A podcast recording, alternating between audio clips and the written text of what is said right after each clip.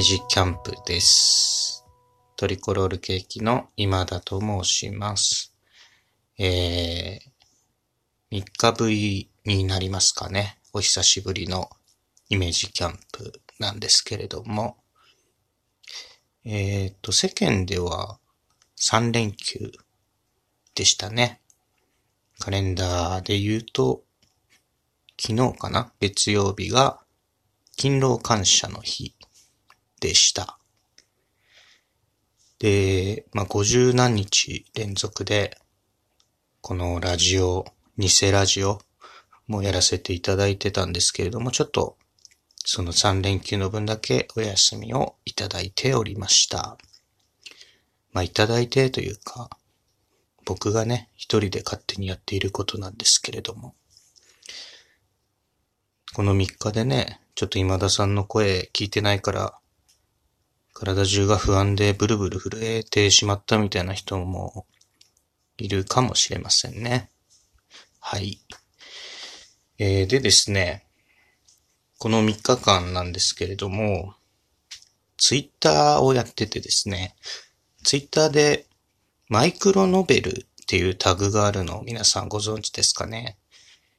マイクロノベル。まあちっちゃい小説ってことですね。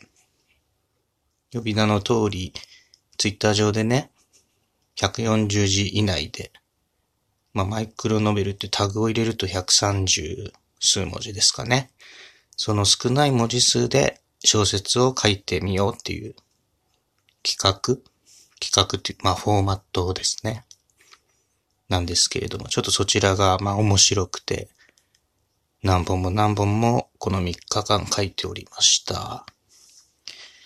で、これがですね、マイクロノベルっていうのを提唱っていうんですかね。提唱だとちょっと大げさですかね。なんていうか、まあ、道案内みたいなことをしてくださってるのが SF 作家の北野優作さんっていう方なんですけども、あの、ツイッター上でこういう、まあ短い小説みたいな書こうっていう企画は、実は昔からありましたよね。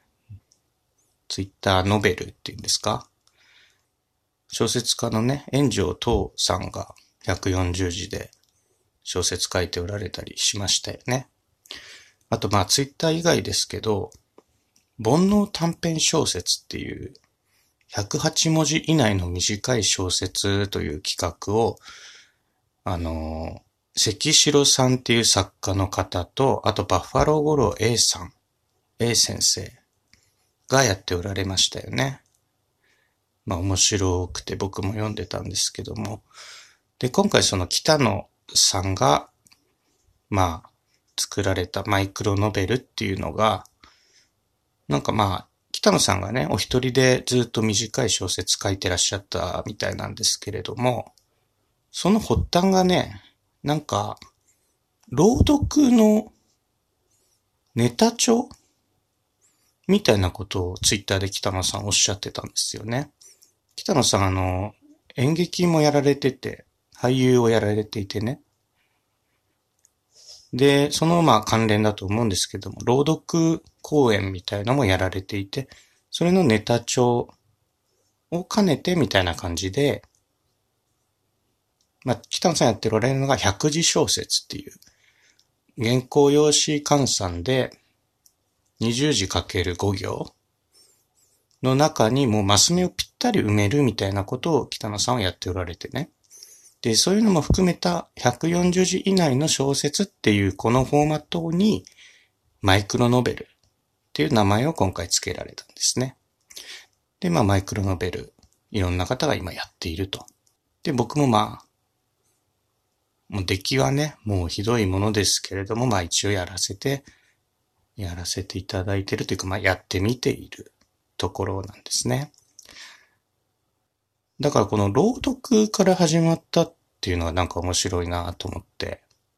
で、この後僕もやってみようかと思うんですけれども、朗読公演って今もありますよね。結構。まあ今だからあるっていうのもあるかもしれないですね。コロナだからね。でもその前からあったわけですよ。朗読公演。これよく考えたら僕やったことも見たこともないんですよね。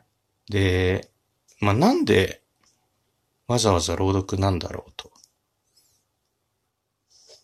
まあ、いろいろ考えうることはありますよね。その、ちゃんとしたというか、まあ、きっちりセットも組んでね、長々稽古した、ちゃんとした演劇っていうのをやるにはちょっと重い。確かに朗読だったらまあ、稽古も少なくて済むでしょうしね。もうちょっと軽い感覚で公演を打てるんじゃないか。というのもあるんですけれども、やっぱこう生でね、目の前で誰かがセリフを読んでる。セリフっていうかまあ文章を読んでるっていうね、ここなんかある気がするんですよね。うん。まあ異様な空間ですよね、言ったら。まあもっと言うとね、その、セリフだけじゃなくてね、動きとかまで覚える普通の演劇っていうものこそがもっと異常なんですけれども、もうありふれすぎてね、別に普通のことになってしまったと。むしろ朗読の方が今なんか異様なんじゃないかなっていう感じがあると思うんですよね。ちょっと何が、その朗読っていう振る舞いでやってみると何か感じるところあるのかなとも思ってね、ちょっと朗読私もしたいなと思った次第です。ちょっとね、じゃあ読んでみますね。まあ、どれを読むかっていうのはね、さっき決めたんですよね。ちょっと3、4本では軽く読んでみたいと思います。やってみないとね、朗読ってどんな感じなのかわからないので。じゃあ、1本目。幼い頃、いちごジャムのことを夕日で溶けたいちごだと教えられていた私は、縁側にいちごの乗ったお皿を並べ、それを見つめていたことがある。当然、ジャムはできなかったが、今もどこか農家で、噛んだ時はどうしますか？ちょっとね、姿勢を整えてもう一度読んでみます。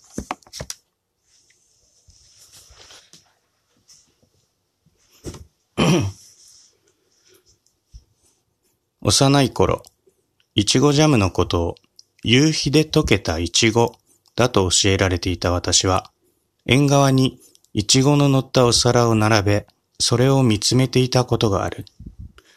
当然、ジャムはできなかったが、今もどこかの農家の縁側にあのお皿が並んでいる気がしてならない。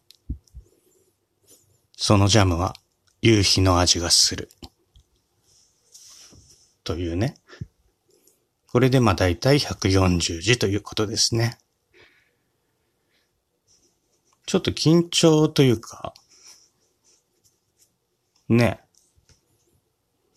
こう演劇の台本で言うと書きをね、読んでるみたいな、なんかこう、慣れない緊張感がありますね。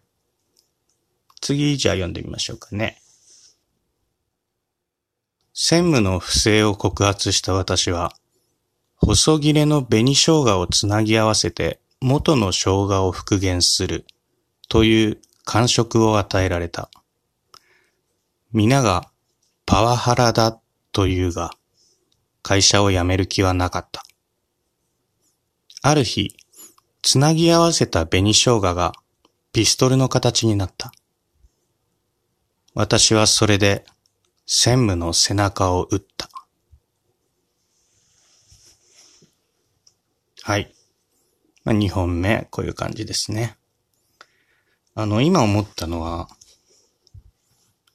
その朗読っていうのは、決していい声じゃなくていいと思うんですよね。ちょっと今やっててね、私、いい声出そうとしてましたね。なんでしょうね、朗読っていうフォーマットが持つこの、いい声を望んでくる感じ。無言の圧力みたいなね。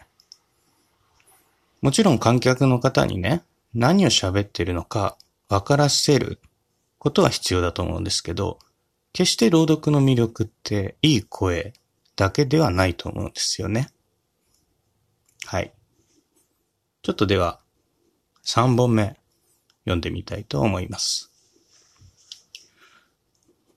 人間の小腸は広げるとおよそテニスコート一面分にもなり、そこに審判やラインズマン、ボールボーイなども集まってテニスの試合が始まる。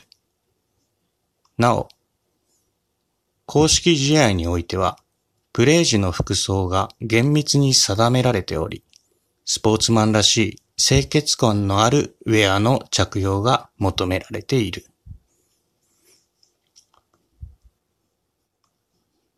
はい。今のがまあ、甘神というやつですね。はい。朗読ね、噛んだらどうするんでしょうね。うん。まあ、いい声だけが武器じゃないとは思うんですけども、噛むとね、やっぱ、ちょっとおかしいですよね。うん、言葉というかその発話しかもうないわけですから、うん。まあいろいろ考えられますけど、噛まないに越したことなさそうですね。はい。では、えー、最後。父はうどんを打つ名人で、毎朝、もし今日俺が事故で死んだら、葬式ではこいつを出してくれ、と自分の葬式用のうどんを打っていた。二年後、私たちは実際にそうした。うどんをすする音と涙をすする音が混ざり合い、あまり悲しくなかった。父の狙いはこれだったのか、と思った。はい。というわけでね、今回、マイクロノベルのご紹介とその朗読をお届けいたしました。はい。休み明けのイメージキャンプ第1弾でございました。また明日以降もね、僕マイクロノベル書こうかなと思ってますんで、よろしければご覧いただければと思います。それではまた。